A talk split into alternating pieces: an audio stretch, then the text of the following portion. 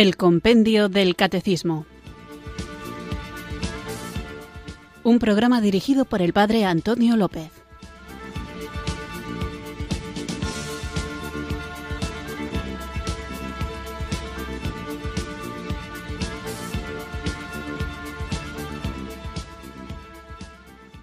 Muy buenas tardes, queridos oyentes de Radio María. Recibido un cariñoso saludo desde Irurzun, en Navarra, quienes sintonizáis una tarde más esta emisora de María, la emisora, la radio que cambia vidas, Radio María, para escuchar el compendio del catecismo. Espero que os encontréis muy bien hoy y que estéis teniendo un día maravilloso que vamos a mejorar aún más con esta hora de programación en la que vamos a tratar de profundizar en ese tesoro compilado, pequeño, pero ya sabéis que los mejores perfumes vienen en frasco pequeño y pequeño es el compendio del catecismo, pero sin embargo en él se contiene toda la doctrina de nuestra Santa Madre, la Iglesia Católica. Así que os mando un saludo a todos los que nos estáis escuchando, de manera especial a quienes lo hacéis desde la habitación de un hospital o a quienes lo hacéis también desde la celda de una cárcel o, por qué no, también quienes lo hacéis desde vuestro puesto de trabajo, vigilando por nuestra seguridad o simplemente quienes en la soledad de vuestro hogar buscáis compañía y la encontráis sin duda en esta emisora de María. Así que vamos a comenzar nuestro programa, pero conscientes como somos de nuestra pequeñez y de nuestra incapacidad de recibir de Dios todo lo que Él quiere darnos, nos ponemos con el corazón y las manos abiertas en actitud orante para invocar del Padre ese don que Él no niega a ninguno de sus hijos cuando se lo piden con fe, que es el don del Espíritu Santo. Así que pidamos este Espíritu para que Él nos ayude a profundizar y a vivir cada vez más las enseñanzas de nuestra Madre la Iglesia Católica, que son las enseñanzas de Jesucristo. En actitud de oración, invocamos juntos el don de Dios. Ven Espíritu. Ven Espíritu, ven Espíritu.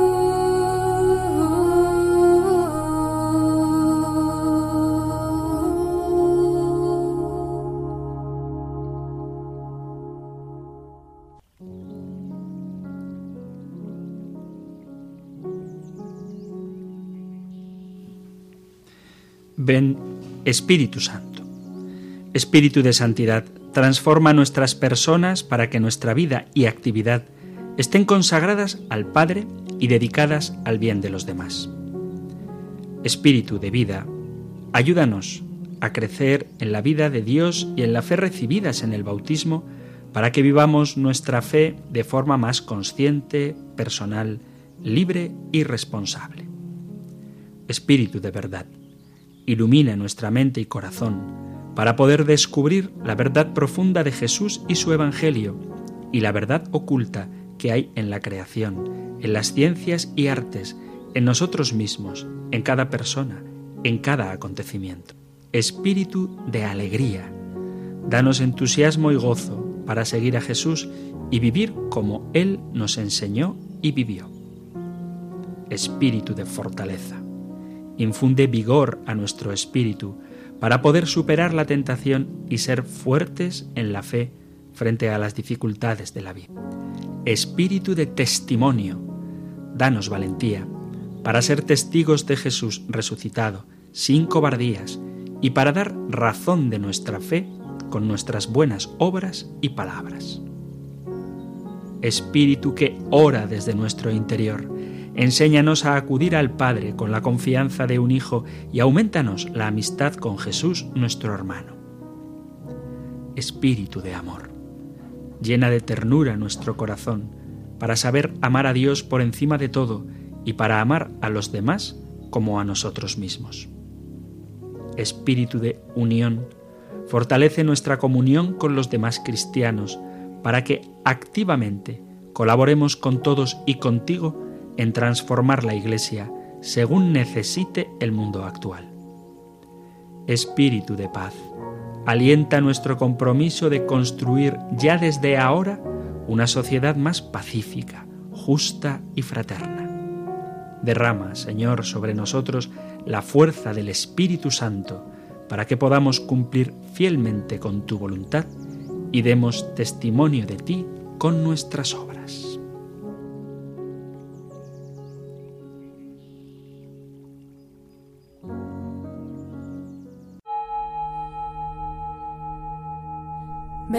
Espíritu, ven Espíritu, ven Espíritu.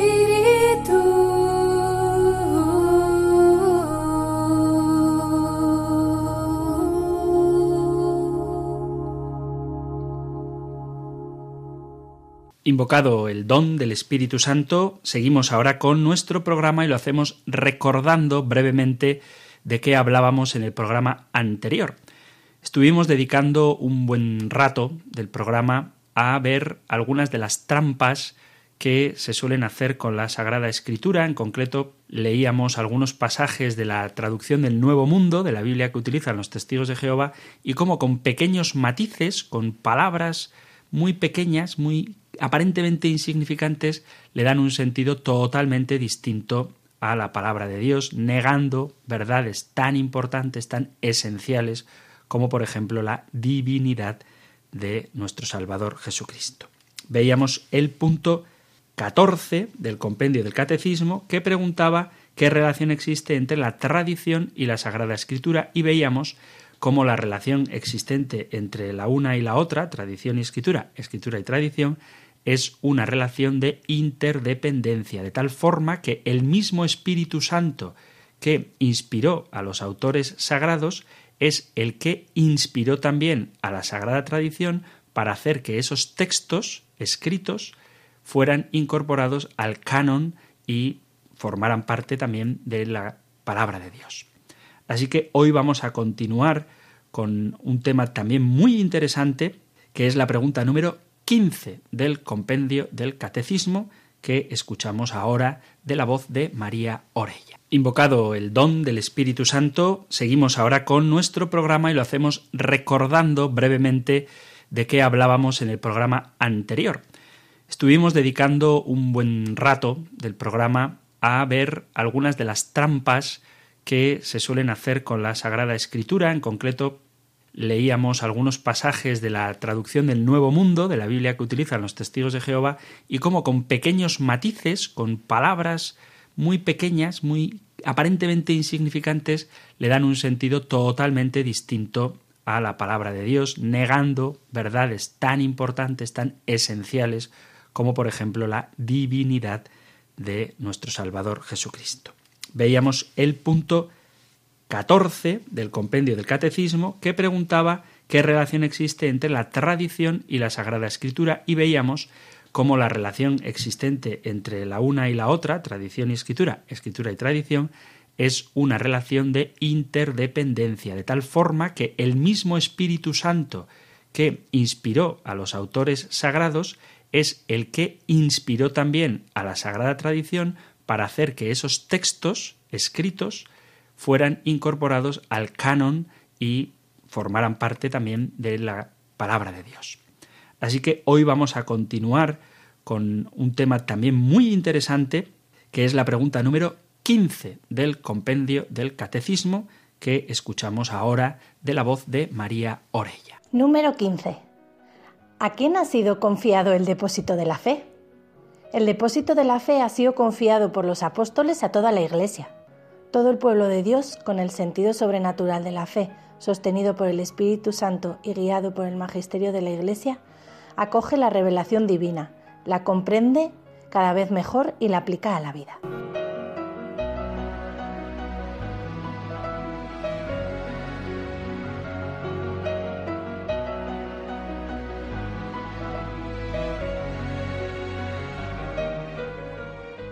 Qué interesante es la respuesta que da el catecismo a esta pregunta en el número 15 sobre a quién ha sido confiado el depósito de la fe y qué comprometedora es la respuesta.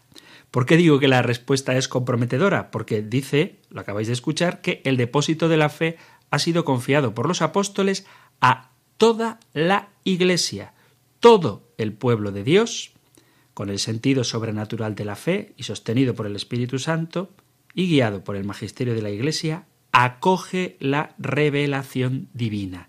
Todo el pueblo de Dios acoge la revelación divina. Por eso digo que es comprometedor. Nadie puede delegar esta invitación a acoger la palabra y a nadie se le niega la posibilidad de acoger esta palabra. Esto de que es todo el pueblo de Dios el que ha de acoger la divina revelación, me parece de más actualidad de lo que a simple vista puede parecer. ¿Por qué?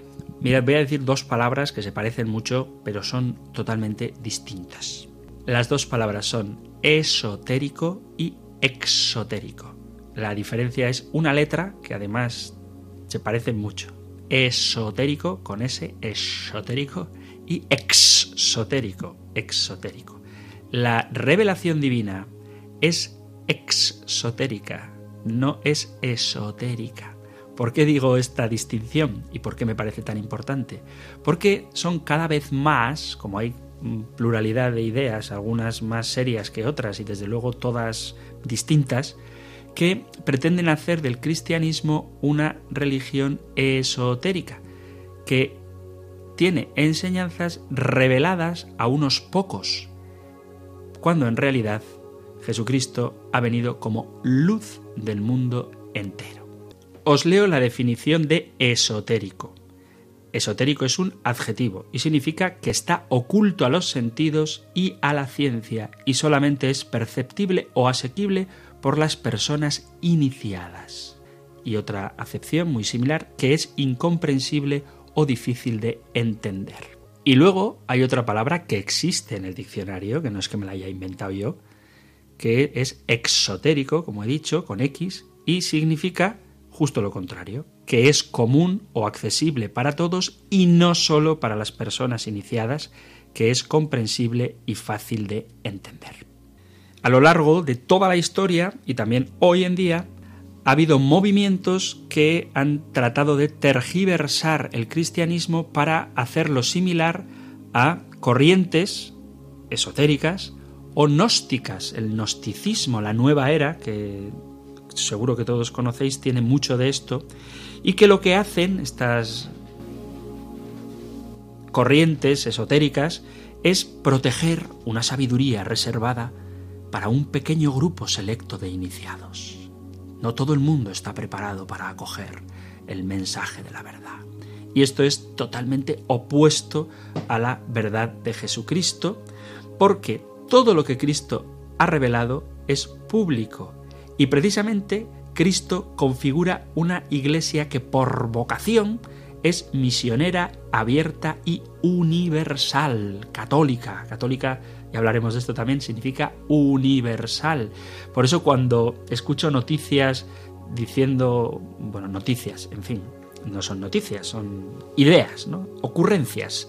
Cuando escucho ocurrencias que dicen que ha aparecido un documento secreto que va a hacer tambalear los cimientos de la Iglesia y que la Iglesia desde el principio ocultó pasajes que pondrían en cuestión todo aquello que hasta ahora siempre se ha creído y que el Vaticano está sudando la gota gorda porque se van a revelar. Esas, esas cosas, aparte de anacrónicas, son absurdas.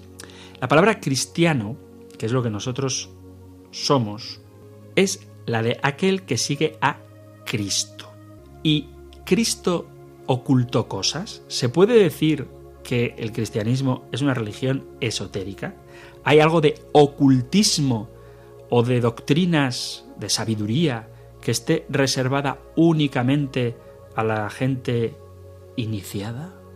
Pues evidentemente no, es imposible que el cristianismo tenga nada de esotérico.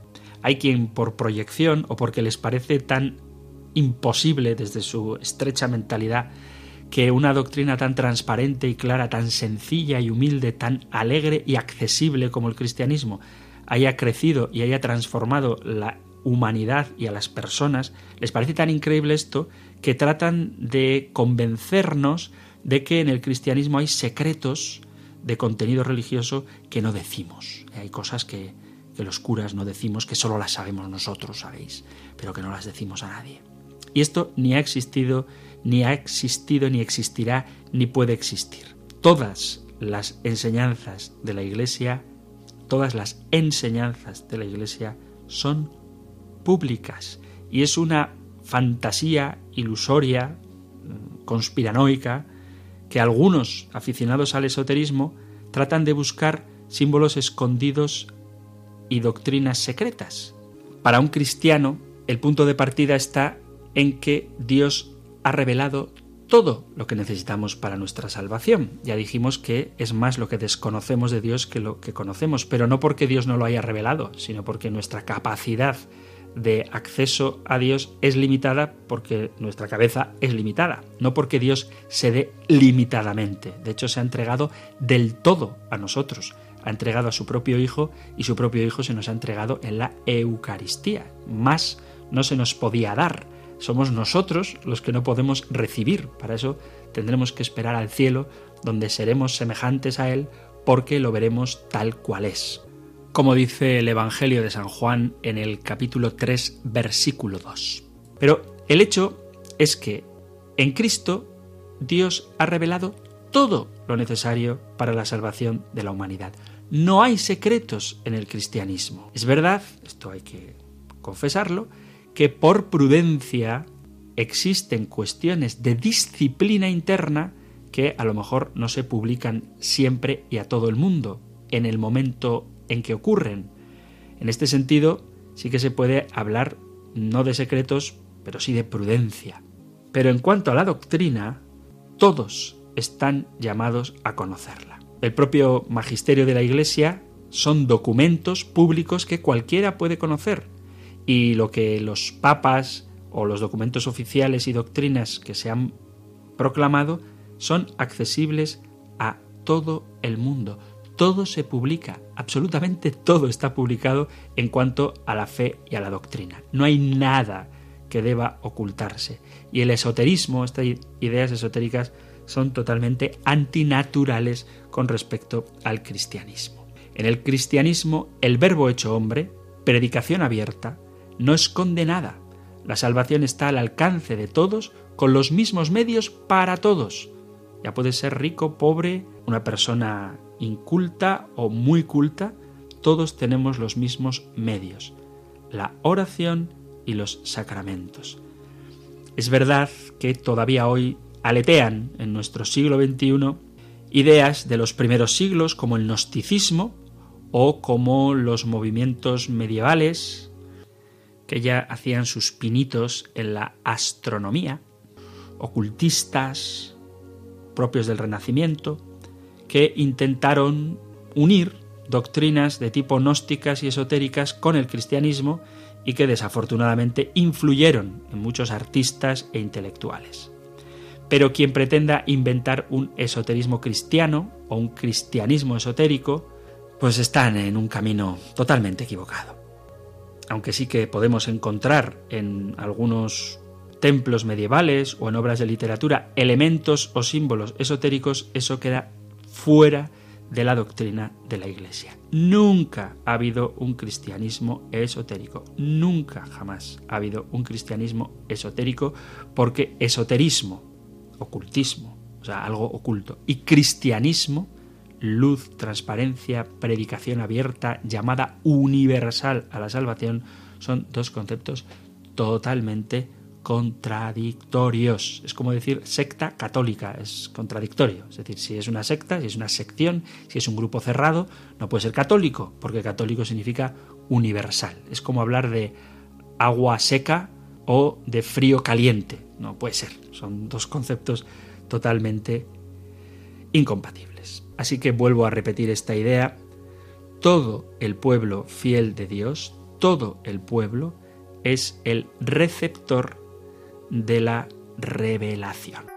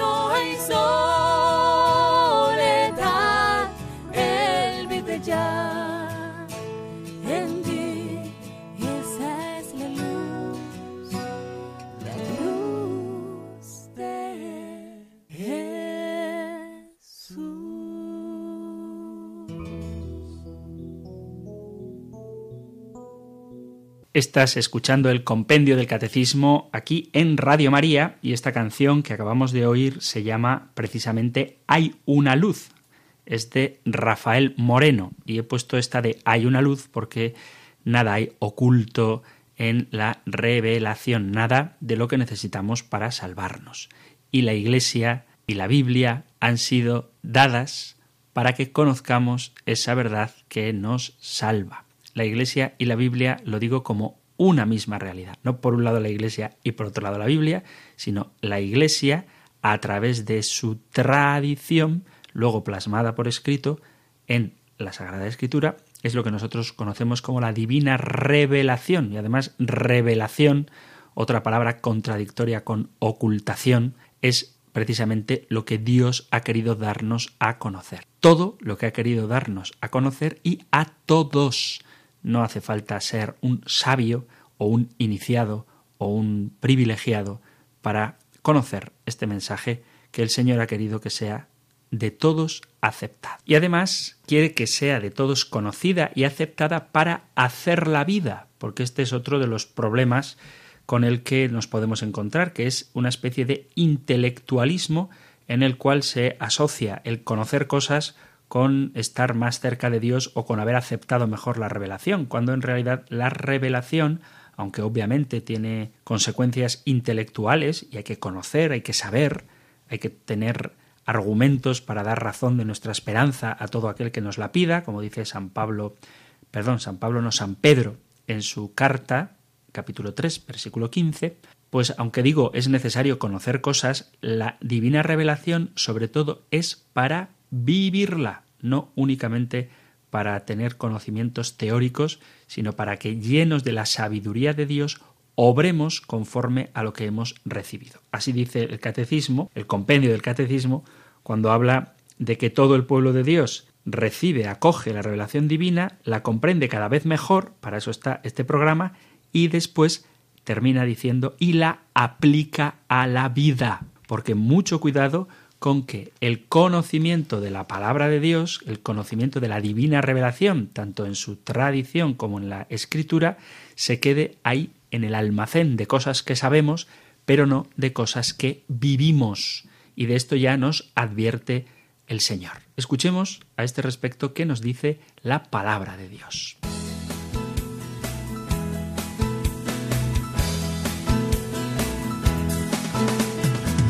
Es palabra de vida, la Biblia es palabra de Dios y es la palabra del pueblo que busca y construye su liberación. Y es la palabra del pueblo que busca y construye su liberación.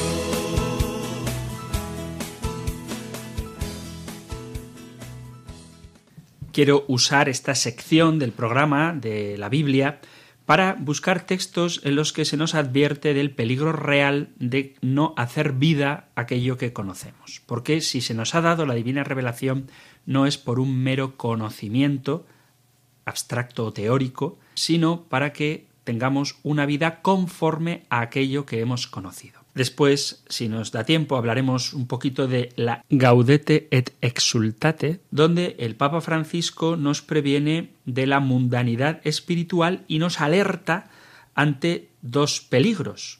El neognosticismo, ya hemos hablado del gnosticismo hace un rato, como una herejía del siglo II, pero el Papa habla de un neognosticismo y habla también del neopelagianismo, que eso lo dejaremos para otro momento. Simplemente por señalar que existe este peligro, que el Papa lo ve y de hecho habla de él en Evangelii Gaudium, un peligro de creer que la salvación está en un conocimiento, en vez de entender que la salvación está en una relación personal con Jesucristo.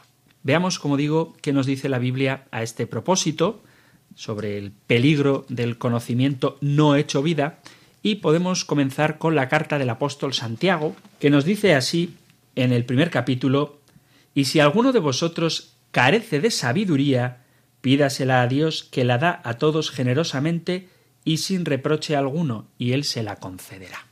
Y en esta misma carta, en el capítulo 3, versículo 13, nos dice algo que es muy importante. Dice, atención, ¿eh? primero nos dice en el capítulo 1, versículo 5, que pidamos la sabiduría, y luego en el capítulo 3, versículo 13 nos dice, ¿quién de vosotros es sabio y experto? Que muestre sus obras como fruto de buena conducta, con delicadeza propia de la sabiduría. Pidamos sabiduría, dice Santiago, pidamos sabiduría, sí, pero ¿quién es el sabio? Que muestre sus obras como fruto de la buena conducta, con la delicadeza propia de la sabiduría. O sea, sabio es el que es delicado y tiene buenas obras fruto de esa sabiduría, una conducta adecuada. Por tanto, la sabiduría no es mero conocimiento intelectual. Por eso repito que Santiago nos dice que pidamos la sabiduría, pero ¿quién es el sabio? El que obra con buena conducta y delicadeza. ¿Cómo ha de ser esta sabiduría? Lo dice también San Pablo en un bonito texto de la carta a los colosenses en el capítulo 4, donde dice así, con los de fuera, Colosenses 4, versículo 5, con los de fuera, proceded con tacto, aprovechando las ocasiones. Vuestra conversación sea siempre agradable con su pizca de sal, sabiendo cómo tratar a cada uno. Y en el capítulo 2 de la carta a los colosenses, en el versículo 2 dice, para que se llenen de ánimo sus corazones y estrechamente unidos en el amor mutuo, alcancen en toda su riqueza la plena inteligencia y el perfecto conocimiento del misterio de Dios. ¿Para qué alcanzar la inteligencia y el conocimiento del misterio de Dios? Para que se llenen de ánimo sus corazones y estén estrechamente unidos en el amor. Por eso la inteligencia, la sabiduría, el conocimiento, la revelación que se nos ha dado no es puramente teórica. Y para evitar estos riesgos que efectivamente están presentes en todo aquel intelectual, mirad el disgusto que se llevó el bueno de San Francisco de Asís cuando sus primeros frailes empezaron a estudiar, y por algo se asustaría un hombre tan sabio como él, pues digo, para prevenir contra esto, nos dice San Pablo en la primera carta a los Corintios, en el capítulo 3, versículo 18, dice así, que nadie se engañe. Si alguno de vosotros se cree sabio en este mundo, que se haga necio para llegar a ser sabio. Y por terminar con el Evangelio, con las palabras del propio Jesús, en el capítulo 7, versículo 24, dice así, Estamos hablando de cómo la divina revelación, el conocimiento de lo que se nos ha revelado a todos exotéricamente, exotéricamente, ha de ser hecho vida, dice así el Señor Jesús. El Evangelio de San Mateo, en el capítulo 7, tiene un texto muy intenso en este sentido, muy duro. Dice así Mateo 7 a partir del versículo 21. No todo el que dice Señor, Señor, entrará en el reino de los cielos, sino el que hace la voluntad de mi Padre que está en los cielos. Aquel día muchos dirán, Señor, Señor, ¿no hemos profetizado en tu nombre? Mirad si hay que saber para profetizar. Bueno, pues no hemos profetizado en tu nombre, y en tu nombre hemos echado demonios, y no hemos hecho en tu nombre muchos milagros. Entonces yo les declararé, nunca os he conocido.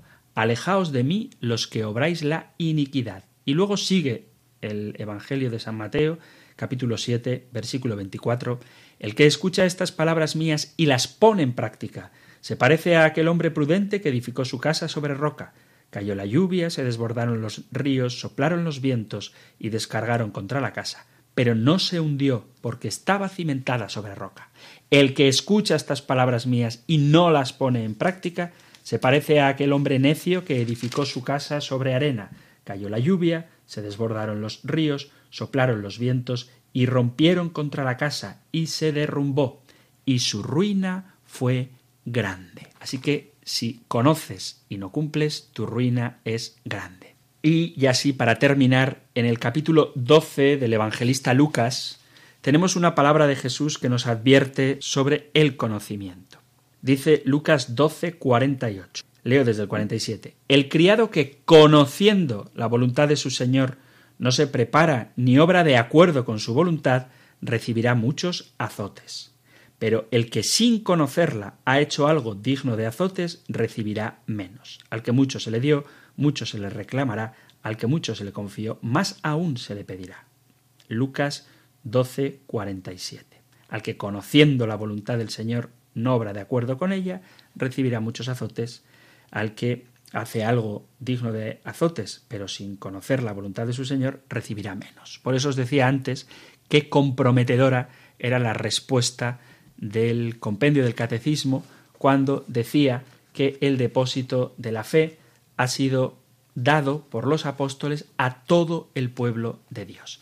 Así que el conocimiento tiene que ser hecho vida, porque de lo contrario no nos servirá de nada.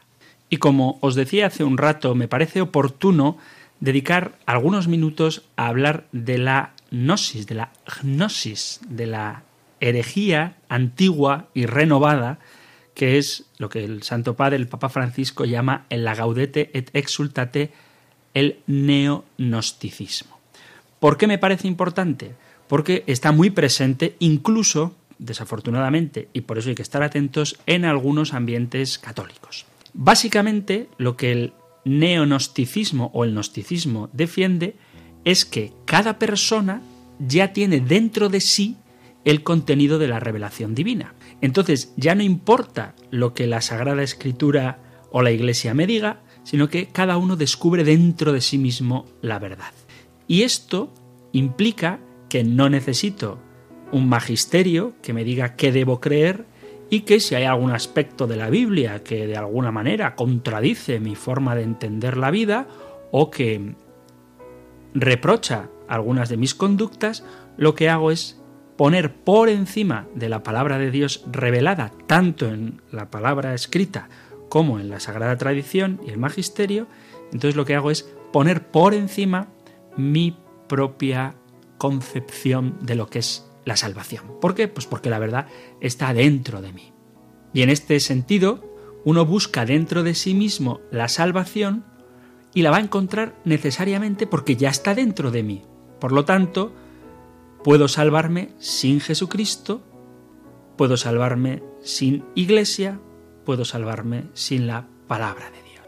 Y esto, dos mil años después, de que esta herejía, de que este modo de pensamiento no cristiano estuviera de moda en el ambiente intelectual o espiritual, sigue ocurriendo hoy. El Papa Francisco, como digo, en la Gaudete et Exultate, dice que esa doctrina está presente con alarmante actualidad. Y en muchas personas, incluso, repito, dentro del ambiente católico, se manifiesta esta actitud de quienes sienten la seguridad de la salvación en una doctrina que ellos mismos se dan. Piensan que su situación existencial o su vida espiritual, como ya han alcanzado una iluminación, está resuelta. Incluso aunque eso se haga a través del estudio de la Biblia o de la teología. Por eso me parece tan importante lo que dice el punto número 15 del compendio del catecismo, al que estamos dedicando el programa de hoy, que termina diciendo que todo el pueblo de Dios acoge la revelación divina y termina diciendo el punto 15, la respuesta a la pregunta número 15, y la aplica a la vida, porque existe un peligro real de sabernos la teoría muy bien, pero luego no llevarla a la práctica. Por eso he buscado textos de la Sagrada Escritura donde nos alertan de esta tentación. Mirad, si yo os preguntara, por ejemplo, ¿cuál es el mandamiento principal de la ley? Todos me contestaríais con una u otra expresión la misma verdad. El mandamiento principal es amar a Dios y al prójimo. Estamos de acuerdo. ¿Qué es más importante? ¿Los valores espirituales o los valores materiales? Y todos me contestaríais, los valores materiales. ¿Cuántas veces debo perdonar a mi prójimo? ¿Hasta que me irrite? ¿O setenta veces siete? Y estoy convencido de que todos contestaríais, hay que perdonar setenta veces siete. ¿Cuántos dioses hay? Solo hay un dios. Y lo demás son ídolos. Hay que poner nuestra confianza solamente en Dios. ¿Hay que disfrutar de los placeres terrenales como si fueran lo único que tenemos o hay que aspirar a los bienes sobrenaturales que Dios nos promete? Y todo el mundo contestará, seguro, hay que aspirar a los bienes sobrenaturales. La teoría la tenemos súper clara. La pregunta que hago ahora es, ¿realmente vivimos sabiendo que nuestra confianza tiene que estar depositada solo en Dios y no en el dinero, en la fama o en otras cosas que nos hacen sentirnos seguros en esta vida? Cuando decimos que sabemos que hay un solo Dios, ¿realmente ponemos toda nuestra confianza solo en Él? Si decimos que hay que cuidar los valores espirituales más que los materiales, yo pregunto, ¿cuánto tiempo dedicamos a cultivar el espíritu, a la oración, a las obras de caridad, a la contemplación, a la lectura de la palabra de Dios, a la adoración eucarística y cuánto dedicamos a otras cuestiones que no digo que sean malas, ¿eh? pero en la teoría decimos qué es lo más importante, pero en la práctica no lo vivimos así. Pregunta para las personas que trabajan fuera del hogar. ¿Qué es más importante, la vida familiar o el trabajo? Todo el mundo te va a decir, lo más importante es la vida familiar, faltaría más. Sí, pero pregúntate, ¿cuánto tiempo pasas pensando en tu trabajo, más allá de la jornada de ocho horas, supongo? ¿Cuánto tiempo pasas pensando en tu trabajo, hablando de tu trabajo? ¿Y cuánto tiempo pasas charlando con tu esposo, con tu cónyuge, con tu esposa, con tu esposo? ¿Cuánto tiempo pasas jugando con tus hijos? Por eso digo, la teoría la tenemos muy clara, muy clara, pero eso no deja de ser una especie de gnosticismo, porque pensamos que por saber las cosas ya las estamos viviendo, y eso no es verdad. Tú puedes saber mucho, pero eso no significa que estés viviendo aquello que conoces. Conozco mucha gente, madurita ya, que cuando le hablas de cosas de Dios te argumentan diciendo, Buah, yo fui monaguillo, yo soy monaguillo 20 años, y todos cuentan la misma anécdota, y me bebía el vino del cura. todo el mundo dice lo mismo. Entonces yo ya no necesito ir a la iglesia porque ya me lo sé todo. Mirad, si la salvación consistiera en saber cosas, tendríamos en casa un santo y en la mano un santo canonizado que se llama teléfono móvil o ordenador, porque en Google está todo y Google no es santo, por mucho que sepa todo. Le podéis preguntar lo que queráis, cualquier cita bíblica, cualquier año de proclamación de un dogma, qué papa estaba al gobierno en el gobierno de la Iglesia en el año 751, cómo se llamaba el cardenal que le asistía más de cerca. Podéis preguntárselo a Google y seguro que os lo dice. Podéis preguntarle los detalles más minuciosos de la vida de San Francisco Javier o de Santa Teresa de Ávila. Podéis preguntarle lo que queráis. Podéis consultar cualquier cuestión dogmática o moral. Y, os va a contestar, porque se lo sabe, porque es Google. Pero eso no le convierte en santo. Y hay personas que viven su vida espiritual pensando que por saber muchas cosas ya están salvados. Y lo que nos salva no es saber, eso es el gnosticismo, sino, como dice el compendio del catecismo, acoger la revelación y aplicarla a la vida. Y esto, amigos míos, ocurre dentro de la Iglesia, tanto en los laicos como en los propios consagrados, en los propios sacerdotes. El gnosticismo nos lleva a creer que con las propias explicaciones podemos hacer comprensible toda la fe y todo el Evangelio. Y esto no es verdad, no se trata solo de comprender, sino que se trata de vivir. Y además existe también una tentación, y es la de creer que por saber más, por tener un nivel intelectual superior o por tener más datos en tu cabeza, eres mejor que aquellos que quizá teniendo menos formación que tú, viven una relación con Cristo, una vida de oración más profunda, una vida sacramental más completa y un ejercicio de la caridad más perfecto que tú. Y sin embargo, como a lo mejor no saben la palabra paradosis, no conocen el texto griego original o no han leído nunca la carta a Diogneto, tú les consideras cristianos de segunda, cuando en realidad te llevan la delantera.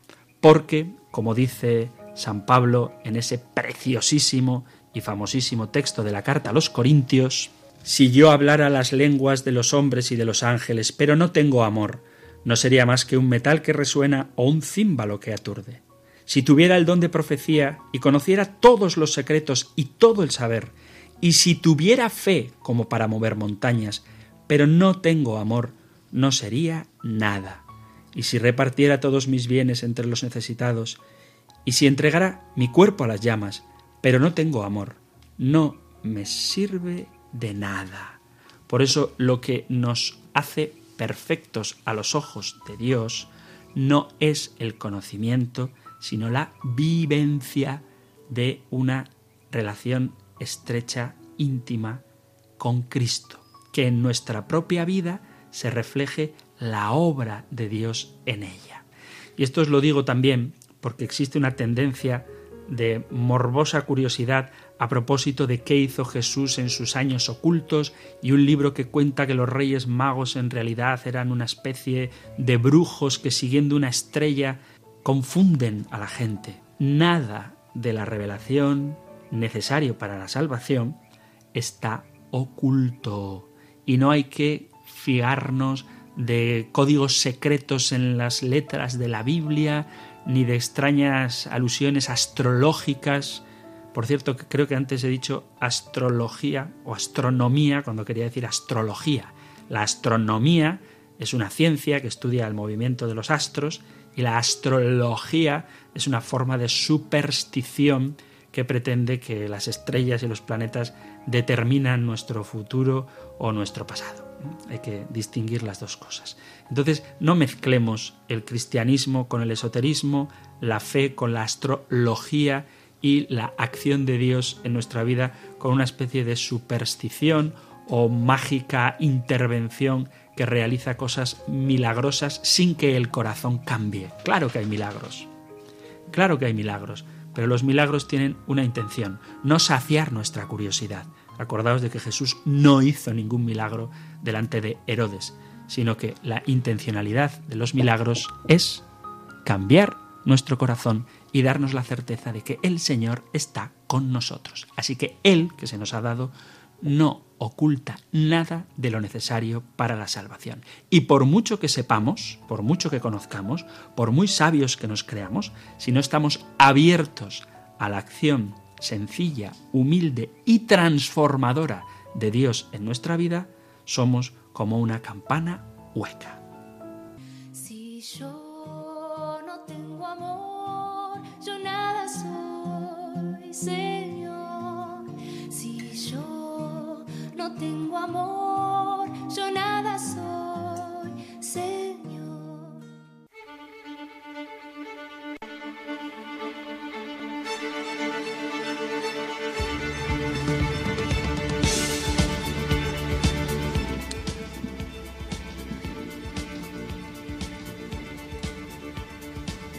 Muy bien, mis queridos oyentes del compendio del catecismo, llega el momento de conversar con vosotros.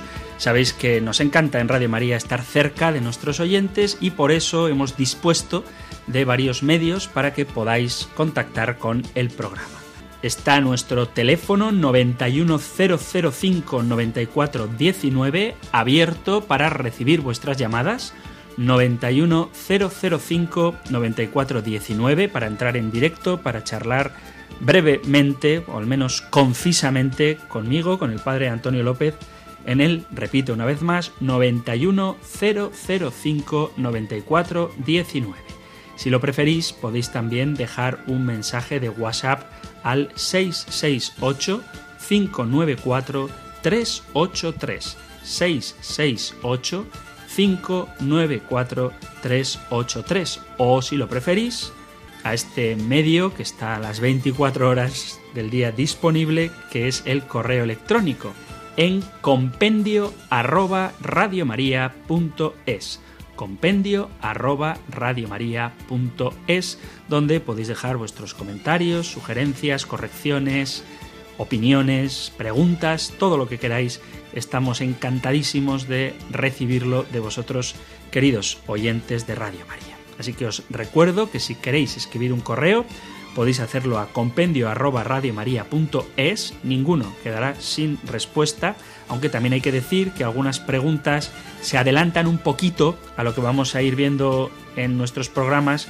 y por eso os pido paciencia para no hacerme un auto-spoiler, para no ir hablando ahora de lo que tendremos que hablar más adelante, pues a lo mejor toca esperar un poquito, pero os aseguro que valdrá la pena la espera para dar una respuesta concreta y profunda a algunas de las cuestiones que planteáis, pero que todavía el compendio no ha tratado, pero tratará en muy próximos programas. Así que, como digo, compendio arroba radiomaria.es para el correo electrónico 668-594-383, si lo que queréis es dejar un mensaje de WhatsApp, 668-594-383, o si lo que preferís es llamar para hablar en directo, podéis hacerlo en el número de teléfono 91 005 94 19.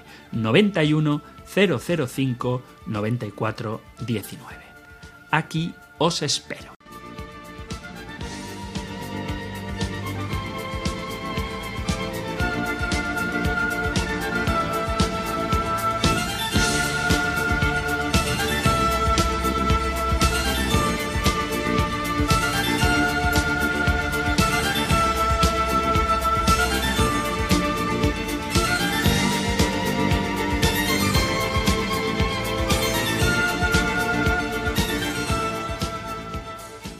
Estamos en Radio María escuchando el compendio del catecismo y es la hora, la feliz hora de atender las llamadas de nuestros oyentes al 910059419. Ya tenemos esperando desde Córdoba a nuestra amiga y oyente Antonia. Hola Antonia, muy buenas tardes. Hola, muy buenas tardes. Muchísimas gracias porque Vamos, Gracias. no se puede, vamos, decir todo lo que todo lo que lo que estamos aprendiendo, vamos. Gracias a ti. Eh, Bendito sea Dios. mm, mire, yo es que mm, eh, de- en todo esto que ha hablado usted de, de lo del conocimiento, esto de que las gnosis, que eran una teoría, una herejía, que yo es que siempre mm, em, he leído algunas cosillas acerca de la masonería y a mí me suena como que la masonería tiene mucha relación con esto de las gnosis, ¿no? Porque mm, yo compré una vez un libro de, de César Vidal, pero Sí. es que lo, lo cerré, lo cerré porque me asusté y todo de lo que, de- porque decía allí que la masonería era la iglesia de Satanás. Sí, a ver, yo, mm, en fin, eh, antes de, de continuar, te digo, eh, César Vidal es un hombre con bastante erudición, pero también hay que decir que, con todo el respeto que merece su cultura, que es un hombre notablemente anticatólico. ¿Eh? Entonces hay que tener un poquito de, cuidado cuando César Vidal hace referencia sobre todo a, a la Iglesia Católica, porque él es protestante y así como hay protestantes muy respetuosos,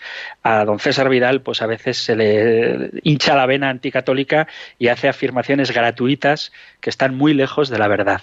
Pero sí que es verdad que movimientos, o sea, a lo largo de la historia, desde la gnosis hasta los supuestos eh, mm, movimientos esotéricos dentro de los cátaros, que también se atribuyen a los templarios y luego saltan hasta, hasta los masones eh, de la Revolución Francesa, hasta nuestros días, pues sí que hay como una especie de halo esotérico en todos estos movimientos. Yo lo que quiero dejar claro es que en la Iglesia Católica nada de esto tiene cabida. Así que hay que mirar con mucha cautela todo este tipo de noticias más o menos sensacionalistas que pretenden asociar el tema esotérico, oculto, de una sabiduría ancestral, revelada únicamente a unos pocos iniciados que han tenido que pasar por un largo proceso de, de conocimiento del movimiento, etcétera. Eso en la Iglesia Católica no existe. De hecho, las catequesis, de tanto la de niños como la de adultos, cada uno en su propio lenguaje, adaptado a su entendimiento, pues se explican todos los misterios de la salvación. No niego que habrá personas que vayan buscando o metiendo dentro de la Iglesia Católica ciertas ideas extrañas a ella, pero que quede claro que la doctrina de la Iglesia Católica es, como he dicho varias veces, exotérica, es abierta, es transparente, es clara, y el que quiera conocer la doctrina de la Iglesia Católica tiene los documentos que están todos publicados y tiene el catecismo mayor, y si no tiene tiempo para leer todo ese maravilloso eh, resumen de nuestra fe, pues tiene también este compendio que de una manera mucho más fina y más sencilla explica todas las verdades de la fe católica. Así que yo procuraría no mezclar la Iglesia católica con las cuestiones estas oscurantistas o masónicas, aunque no niego que el demonio, padre de la mentira, que a veces se disfraza de ángel de luz, no intente por muchos medios penetrar en ella. Pero, como dice el Señor, las fuerzas del infierno no prevalecerán. Así que muchísimas gracias, Antonia, por tu llamada. Vamos ahora hasta A Coruña para saludar a Conchita. Hola, buenas tardes, Conchita. Te Hola, pido brevedad. tardes, Hola, ¿qué tal? ¿qué tal? Muy buenas. Muy bien, ¿y tú? Mire, est- estoy escuchando que están hablando de las setas y todo eso, ¿no? En Radio Sí. María hay un programa los sábados que dice Conoce las setas, se llama Conoce Muy las buen setas. programa, muy, muy bueno. Uy, sí, señor. mire, yo Víctor Jara, ¿no? me equivoco. Sí, sí, Sí, sí, yo soy catequista. muy pero bien. eh, y, y, y yo cuando me vienen todas esas setas y esas cosas, les doy unas clases de Biblia que se marchan, bueno, pues, increíble. Muy bien. No, no me convencen, no me logran convencer. Y quieren hacerlo, ¿eh? Pero no. Todo lo que Muy sea bien. fuera de la iglesia católica, miedo, miedo, miedo. Eso es, fuera de la barca de Noé, todos los animales que estaban fuera perecieron. ¿eh? Fuera de la iglesia, pues ya hablaremos de esto también, que sé que es una frase polémica, pero hay que explicarla, pero es así, fuera de la iglesia católica no hay salvación. Extra ecclesia nula salus. Ya hablaremos de eso, que no empiecen a hacer preguntas al respecto ahora, ¿eh? hablaremos de ello. Así que muy bien, Conchita, me alegro de que seas capaz de dar testimonio y razón de tu esperanza a todo aquel que te lo pide con fe, con dulzura, con amabilidad y con magnanimidad. Ojalá que tengamos muchos testigos así valientes dentro de nuestra Iglesia Católica para que el mensaje de la salvación llegue a todos los que estén dispuestos a aceptarlo. Llega el momento de despedirnos, así que queridos amigos, os doy la bendición que leemos en la palabra de Dios, en el libro de los números. El Señor te bendiga y te proteja, ilumine su rostro sobre ti y te conceda su favor. El Señor te muestre su rostro y te conceda la paz. Muchísimas gracias por escuchar el compendio del Catecismo, gracias por estar ahí y si queréis nos volvemos a encontrar en el próximo programa. Un abrazo.